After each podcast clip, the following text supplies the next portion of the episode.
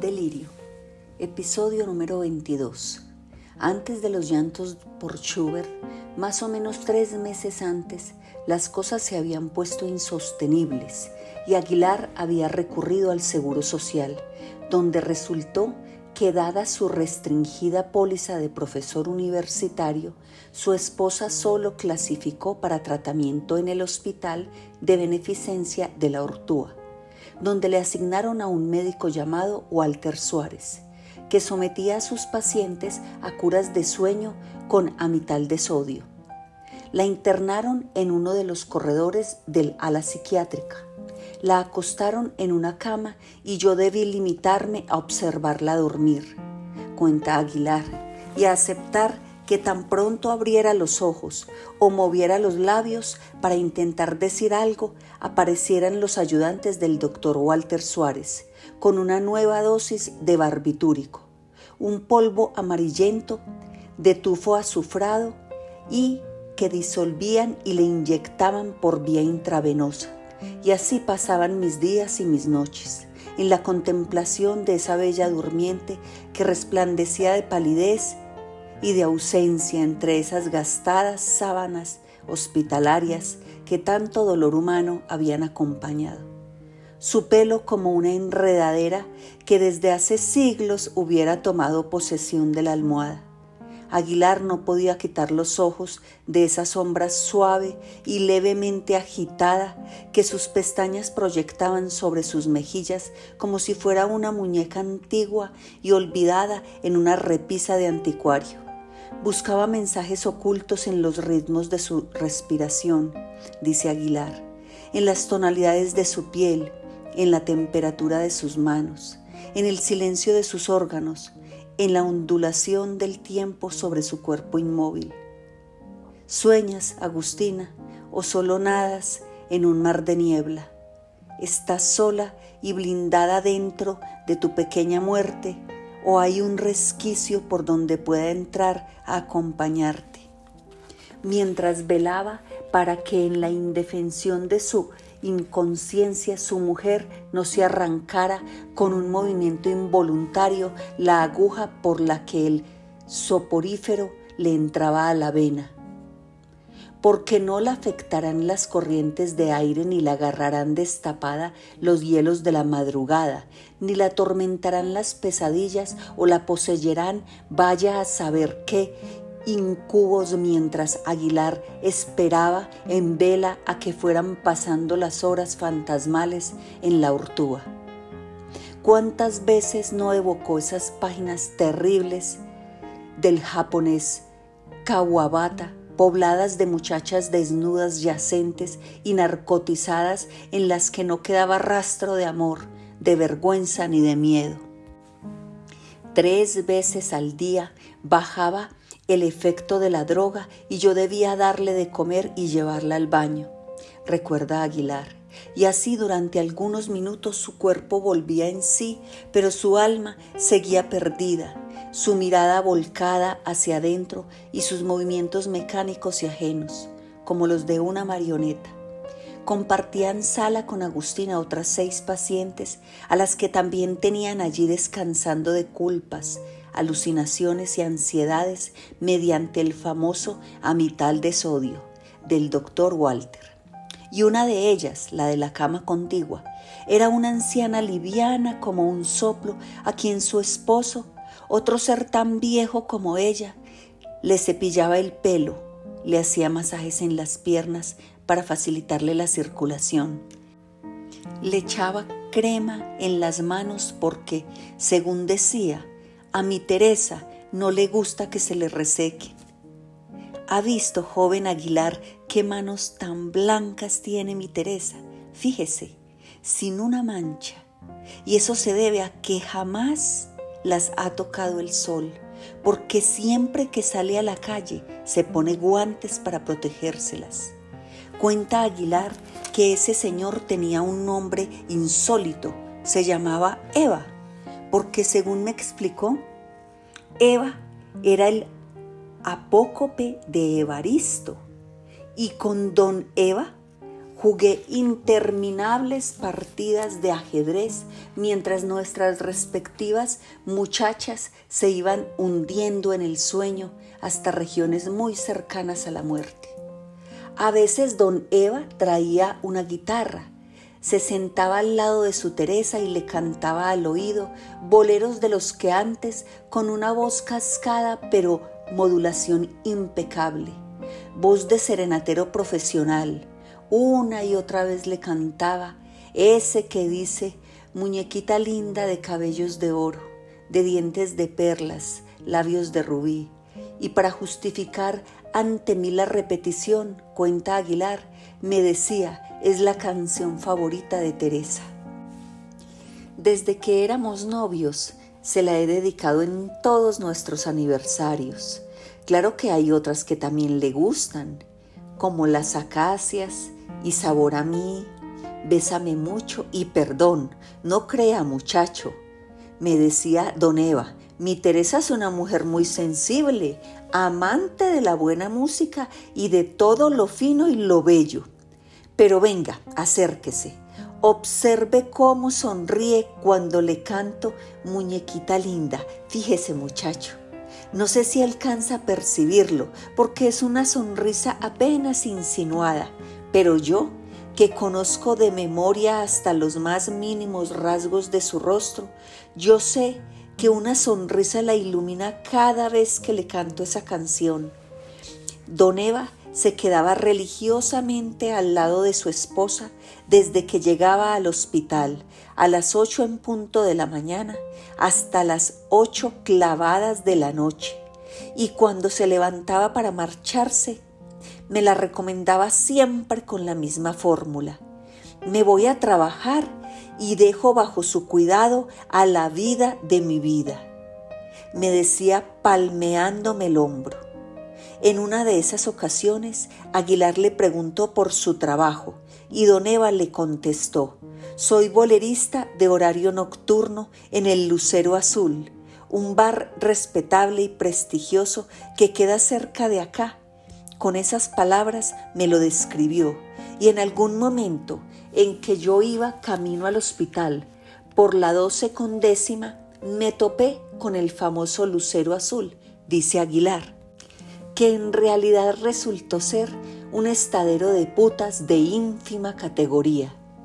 Y como eran las siete y media de la mañana y estaban en hora de aseo, la mujer que barría tenía las puertas abiertas de par en par así que pude mirar hacia el fondo y vi una serie de mesitas de palo con candelero de barro en el centro, cortinas empolvadas que ocultaban cuartuchos de catre y jofaina, bombillos rojos ahora apagados que de noche debían disfrazar la miseria y una tarima de tablas con un micrófono solitario donde imaginé a Don Eva entonando muñequita linda para que bailaran las putas y sus clientes mientras él penaba por esa Teresa suya que al lado de mi Agustina arrullaba, con amital de sodio los tormentos de su locura.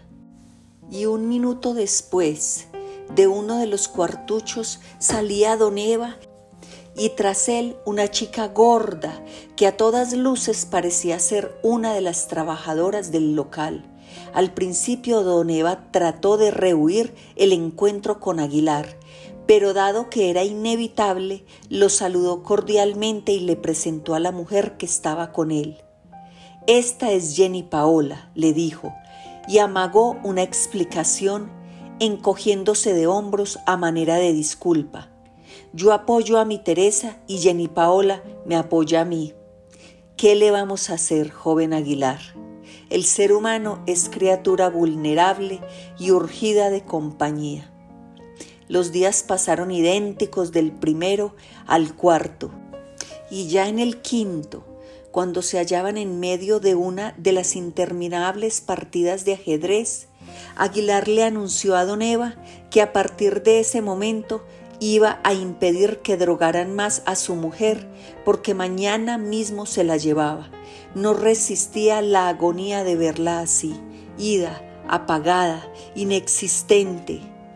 le dijo cualquier cosa menos esto, don Eva, cualquier cosa menos esto que se parece tanto a la muerte. Hace muy bien, muchacho, llévesela, no más, tiene toda la razón en lo que dice. Y usted, don Eva, ¿por qué no se lleva a su Teresa para la casa? Allá puede cuidarla de día y conseguir quien lo releve de noche mientras trabaja. Ah, no, había dicho don Eva, yo no puedo hacerle eso a mi Teresa. Usted no se imagina cuánto se aterra ella cuando está despierta. Unas horas después Agustina y yo salíamos de la Ortúa y nos daba la bienvenida a una de esas tardes bogotanas que cuando quieren son incomparables. Me refiero a ese cielo de alta montaña de intenso color azul hortensia y olor a vegetación de monte. Y a diferencia de Teresa, a mi Agustina no le aterró volver a estar despierta, sino que por el contrario, se la veía alegre y dispuesta a reincorporarse al mundo de la vigilia. Qué bueno está el solecito, dijo recostándose contra un muro de piedra donde los rayos pegaban y desde ahí observó a Aguilar inclinando un poco la cabeza, entre extrañada y divertida, como si lo hubiera dejado de ver por un buen tiempo y ahora lo encontrara vagamente cambiado, pero no pudiera precisar en qué consistía el cambio. Te brilla más el pelo, le dijo por fin, alargando la mano para tocárselo. Y además te han salido canas, por favor, Agustina. Desde que me conoces tengo canas. Sí, pero no es lo mismo, sentenció sin detenerse a explicar y me pidió no regresar a casa enseguida, Así que caminamos abrazados por las calles del centro, tan deslumbrados como debió estar el fundador don Gonzalo Jiménez de Quesada, la primera vez que pisó esta sabana hace más de cuatro siglos y la encontró bendita. La ciudad respondía a nuestro entusiasmo mostrando una humildad de pueblo recién inaugurado. La plaza de Bolívar nos recibió con el brillo dorado de una luz oblicua y por petición de Agustina entraron a la catedral, donde Aguilar le mostró la tumba de Jiménez de Quesada. Mira, Agustina, veníamos hablando de él y precisamente aquí está su tumba. Entonces ella caminó hacia la sacristía, donde compró seis velones de cera roja que encendió y colocó al lado de la tumba. ¿No prefieres ofrecérselos a algún santo? le preguntó Aguilar. Mira, por allí está San José con el niño Dios en brazos. En aquella capilla hay una que se alza entre querubines y que debe ser la Virgen del Carmen. Allí está la dolorosa despidiendo rayos por la corona. Cualquiera de ellos te sirve. En cambio, no hay garantía de la santidad del fundador de Santa Fe de Bogotá. Vaya a saber qué tan bueno fue en realidad. Suficientemente bueno. Una vez que llegan al cielo, todos son iguales, aseguró Agustina. ¿Y por qué seis velones? le preguntó Aguilar, uno por cada uno de mis cinco sentidos, para que de ahora en adelante no me engañen. ¿Y el sexto? El sexto por mi razón, a ver si este don Gonzalo me hace el milagro de devolvérmela. Sin saber a qué horas, Abelito Caballero, alias Farax, se va convirtiendo en el centro del hogar de los portilinos, discípulo de piano dilecto de Nicolás, compañero de Blanca en las tareas de alimentar los conejos, traer los huevos del gallinero, soltar los perros en la noche, ahuyentar los murciélagos que se hacinan en el cielo raso y sacar a pasear al marido para espantarle la pesadumbre, confidente de Sophie que ya empieza a tener novios a escondidas y cómplice de los juegos lentos y taciturnos de Eugenia. En un estilo discursivo y ordenado, Blanca relata en su diario el transcurrir de sus horas sin refundir las líneas generales ni omitir detalles, mientras que Nicolás en su propio diario muestra una notoria falta de precisión en los relatos, que a veces quedan truncados por la mitad, otras veces carecen de secuencia lógica, con frecuencia son tan enrevesados que resulta imposible entender de qué se tratan pero este completo caos en un nivel que podría llamarse literario se ve contrastado por una curiosa y observativa tendencia a cuantificar ciertos eventos. Por ejemplo, en la esquina superior izquierda pone R.M.B. Relación marital con Blanca. Cada vez que la tiene, que dicho sea de paso sucede con asombrosa frecuencia o más concretamente a diario casi sin falta, el tiempo de abstinencia más largo que aparece registrado es de apenas cinco días y corresponde a una semana de depresión severa por parte de él. Otra de las contabilidades que regularmente anota en los márgenes es Anoche soñé con F o durante la siesta soñé con F, donde desde luego la F vale por Farax, pese a que cada uno de los esposos juraba respetar la intimidad y el secreto del diario del otro, es seguro que Blanca ojeaba con regularidad el de Nicolás, quizá no tanto por curiosidad malsana, cuanto por obtener pistas sobre el estado de su alma que le permitieran adelantarse a las grandes crisis de rabia o de melancolía y seguro también que Nicolás estaba al tanto de este espionaje sistemático, porque cuando no deseaba que ella se enterara de algo, lo escribía en alemán, según consta en la página correspondiente a un día del mes de abril, cuando al consabido anoche soñé con F le añade entre paréntesis y en letra apresadísima, casi ilegible, ICH, Bin Mit. O sea, desperté con una notable erección.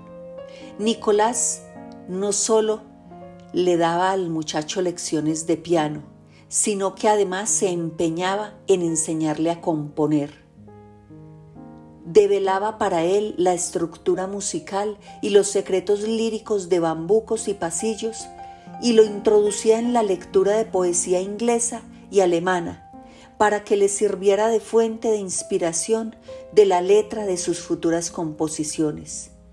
Y por si todo eso fuera poco, le fue regalando uno a uno la mayoría de sus propios libros, muy para sorpresa de Blanca, que veía desaparecer de la biblioteca anaqueles enteros que luego aparecían dispersos por el suelo en la habitación de Farax. Dime, Nicolás, ¿por qué le das todos tus libros al muchacho? Le preguntaba ella, pero solo lograba respuestas vagas del tipo, para que se eduque mujer. Un músico no es nadie si no conoce a fondo los clásicos de la literatura había ido abandonando progresivamente el trato con sus hijas, que de por sí nunca había sido estrecho, y cada vez que alguna de ellas demandaba su atención, le respondía, pregúnteselo a Farax, que él lo sabe, o pídeselo a Farax, que él lo tiene, o ve con Farax, él te acompaña. En tanto que el muchacho se fortalecía física y espiritualmente como si se alimentara del afecto y los cuidados de su familia adoptiva. Nicolás se iba deteriorando. Cada día se le veía más agotado, perdido en sus propias especulaciones, desprendido de cuanto lo rodeaba y propenso a confundir los seres reales con los imaginados, sobre todo a Abelito con Farax y viceversa más dolorosamente que en otros casos su conciencia parecía fragmentarse ante el espectáculo de Abelito el real y Farax el soñado, combatiendo entre sí sobre el mármol blanco y liso de unas ruinas antiguas y lastimándose sangrando y de paso lastimándolo también a él, a Nicolás, o mejor dicho, únicamente a él, porque él es la víctima verdadera de este combate imaginario.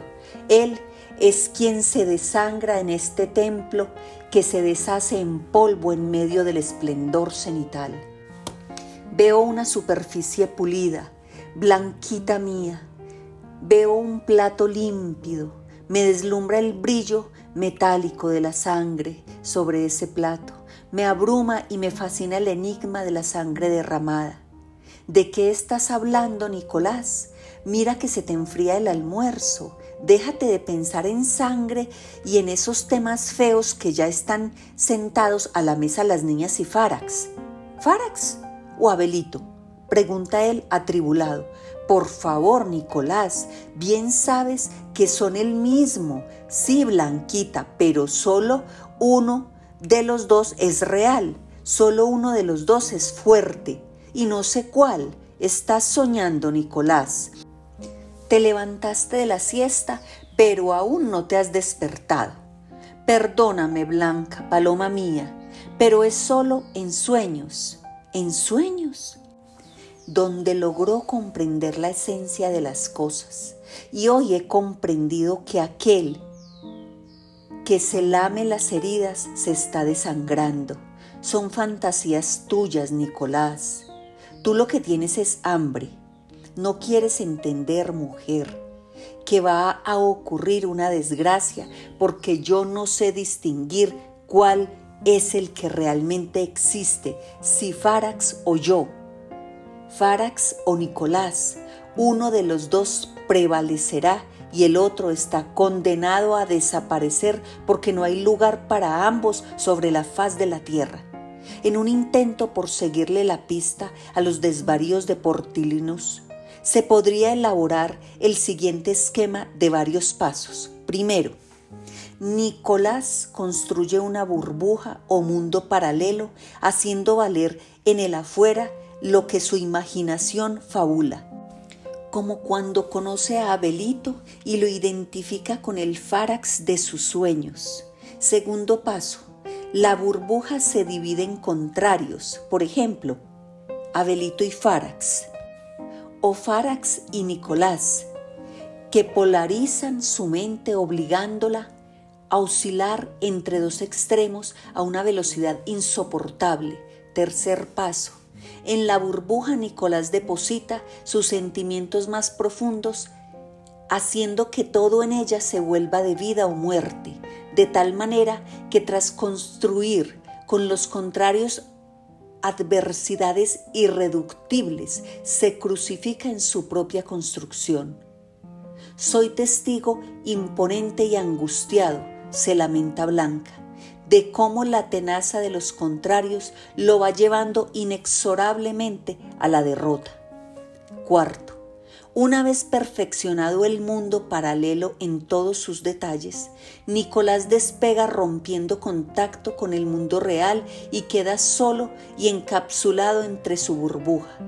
Quinto y último, durante el proceso de su desvarío, Nicolás se ve arrastrado por una ansiedad que se autoalimenta, anda como hechizado, no puede salir del delirio pero además no quiere hacerlo porque la relación que ha entablado con éste es la de un esclavo frente a su amo. Las cosas dentro de la cabeza de Nicolás Portulinos eran más o menos así, pero claro, no del todo. Nunca las cosas son así del todo. Y por lo demás, el hecho de que él delire, o como dicen sus hijas, esté raro, es pan de cada día en esa casa de Sasaima. Lo extraño últimamente es que Blanca también parece estar un tanto trastornada. Nada es igual desde que Farax golpeó a la puerta con su vieja chaqueta de alpaca y su morral lleno de soldaditos de plomo. Farax se ha convertido en el sueño y en la pesadilla de ambos, en el amor y en el rival de ambos, en una espiral que asciende, asciende hasta donde el aire es tan fino que se vuelve irrespirable. ¿No sospecha acaso Nicolás que si Blanca tuviera que optar entre uno de los dos hombres que viven en su casa, en el fondo de su corazón optaría por el más joven, aunque de labios para afuera dijera otra cosa. Me gustaba el número dos, Biancheta mía, le confesó Nicolás una tarde en que la lluvia anegaba el mundo. El dos me permitía defenderme, el dos llenaba el vacío que hay entre tú y yo. En cambio el tres me revienta la cabeza en un millón de pedazos.